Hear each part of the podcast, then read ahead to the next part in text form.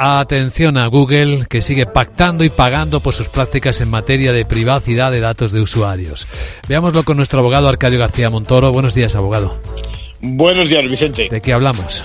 Pues de esos 93 millones de dólares que acabamos de conocer que Google pues ha pactado como compensación frente al Estado de California por el engaño a que sometieron a, sus ciudadanos a no explicar sus hábitos sobre los datos personales. No es el primer acuerdo, ¿eh? son ya 40 los estados y 391 millones los gastados por este concepto en Estados Unidos.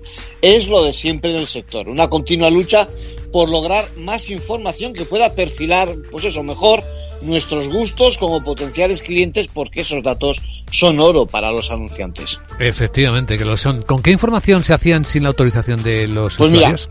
fíjate, por una parte con el lugar de ubicación y por otra con los anuncios que bloqueamos, ¿no? Bueno, eh, el buscador hacía caso omiso de las instrucciones que recibía del usuario, así conocían las preferencias y vendían los datos a los anunciantes.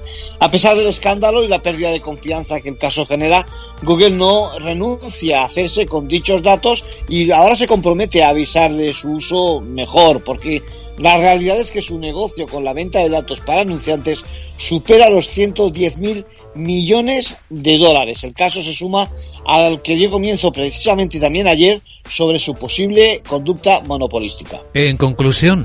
Pues a fecha de hoy aseguran que se trata de una práctica antigua y se comprometen en el acuerdo a ser más transparentes y a comunicar que la ubicación puede ser utilizada con fines publicitarios. Gracias, abogado.